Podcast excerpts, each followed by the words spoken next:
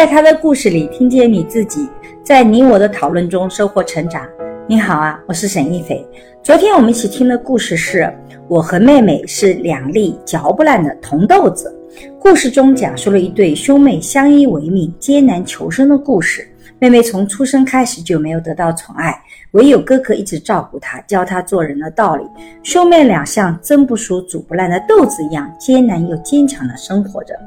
听到这个故事的时候，我特别感动于这对兄妹的情感，我觉得非常的真挚和深刻。我今天最想借着这个故事聊的就是这个手足情。其实我也很想问问大家，你是怎么看待这对兄妹的感情的？啊，你是怎么去理解今天我们经常提到的？伏地魔啊，这种概念的也非常欢迎你把自己的想法和感受写在音频下方，我们一起来讨论。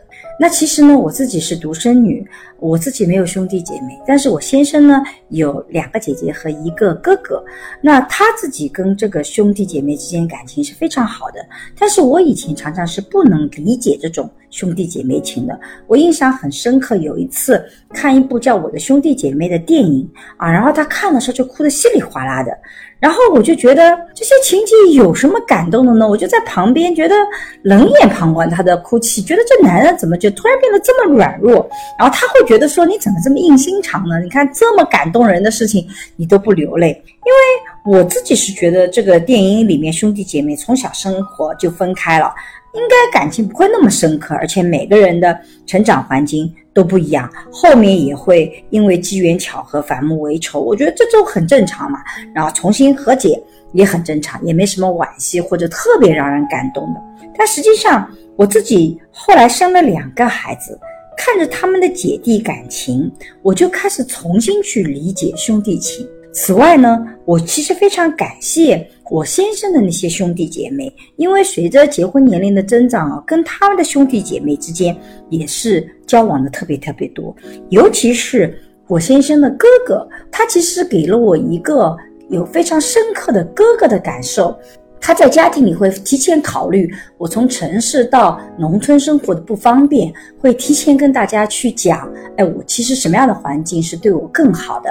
然后他在遇到问题的时候，会坚定的站在弟弟的这一面。我觉得这些哥哥无私的这种支持和奉献，我自己是觉得特别感动的。所以我从他的身上重新去理解兄弟姐妹之间的深刻的感受。所以我发现兄弟姐妹之间的感情跟我们和父母。的血缘关系是一模一样的，甚至有可能是更亲的，因为两个人交往的时间更长，而且也是更平等的关系。因为兄弟姐妹之间没有这种权威性，所以反倒是更能情感沟通的，而且还能够做一些情绪性的宣泄的。有的时候父母会高高在上，我们报喜不报忧，但是我们跟自己的兄弟姐妹是可以报喜也可以报忧的。那在这个故事中，我也能感受到兄妹俩这种相依相偎的亲情。你看这故事里啊，从小父亲去世，母亲离家出走，妹妹从小就不受祖父待见，祖父只管哥哥的饭，那哥哥就偷偷的饭菜带出来给妹妹吃。那学校要打脑膜炎预防针的时候，祖父只帮哥哥负担了费用。那听郎中说多吃黄豆也能预防脑膜炎，哥哥就开始一天不断的给妹妹炒黄豆吃。那妹妹被母亲带到外地去生活，靠着捡垃圾换来的钱。给哥哥买了很多年前他就想要的手表啊，然后妹妹打工赚来钱也会给哥哥寄生活费。你会发现，妹妹也不是只是啊获得，她也会努力的去付出和给予。那哥哥的生活条件改善了以后，就给妹妹购置了一套公寓，他希望她有一个自己的家。而妹妹谈了男朋友以后，家里所有的亲戚都反对，但哥哥知道妹妹这是自己的选择，就义无反顾的支持她啊！一直到后来妹妹结婚生孩子啊，有各种经济问题的时候，他都全力的支持妹妹，不求回报。所以在这个故事中，我觉得这样的手足情实在是太可贵了。我们现在网络上对于兄弟姐妹的感情，常常是。非常警惕的啊！从兄妹的角度来讲，我们看这个故事看到很感动哦。如果我们换个角度来看这个事情，比如说你是这个哥哥的妻子，你就会很生气，为什么要照顾妹妹到这个程度？你还要帮她买房子，你还要给她的婆婆出钱治病，那哥哥会不会变成我们网络上经常批评的“扶妹魔”了呢？我现在身边也有很多，嗯，这个女性经常警惕的说啊，不能做伏地魔。像这样的言论呢，的确是会有一些比较惨痛的。这个历史原因在里面的。那过去啊，我们的家庭里面经常是重男轻女，所以姐姐妹妹常常是在这个家庭里被更多的要求做出牺牲的那一块。所以我是能理解大家对伏地魔这样说法的一种警觉性。但是现实生活中啊，感情其实比我们想象的要更复杂。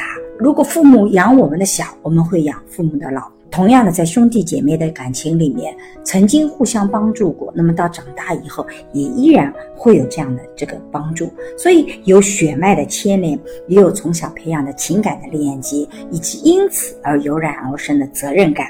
所以，我觉得这一点其实是我们非常值得重新去思考，像伏地魔、伏妹魔这种说法背后的复杂的原因。我同时也是觉得，在今天的社会，其实我们要意识到，兄弟姐妹往往是我们生活中最重要的风险堡垒和支持体系。家人的意义就在于，当你出现问题的时候，尤其是当你犯错的时候。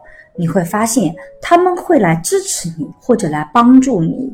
如果我们把这一点都视为是不合理的，尤其是作为妻子或者伴侣，不让对方去帮助兄弟姐妹，或者不让对方去尽孝，那我就觉得家人就失去了存在的意义。那有一天夫妻之间也是可以相互不支持的。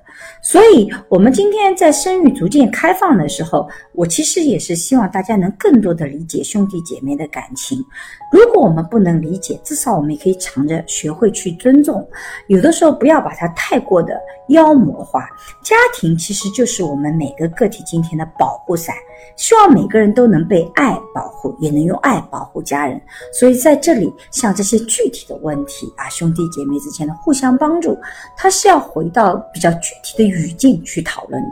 可能一方觉得不合理，是因为只看到了现在，而没有看到。过去，当我们把这个事实看得更完整的时候，可能我们才能看到过去、现在所发生的爱的牵连。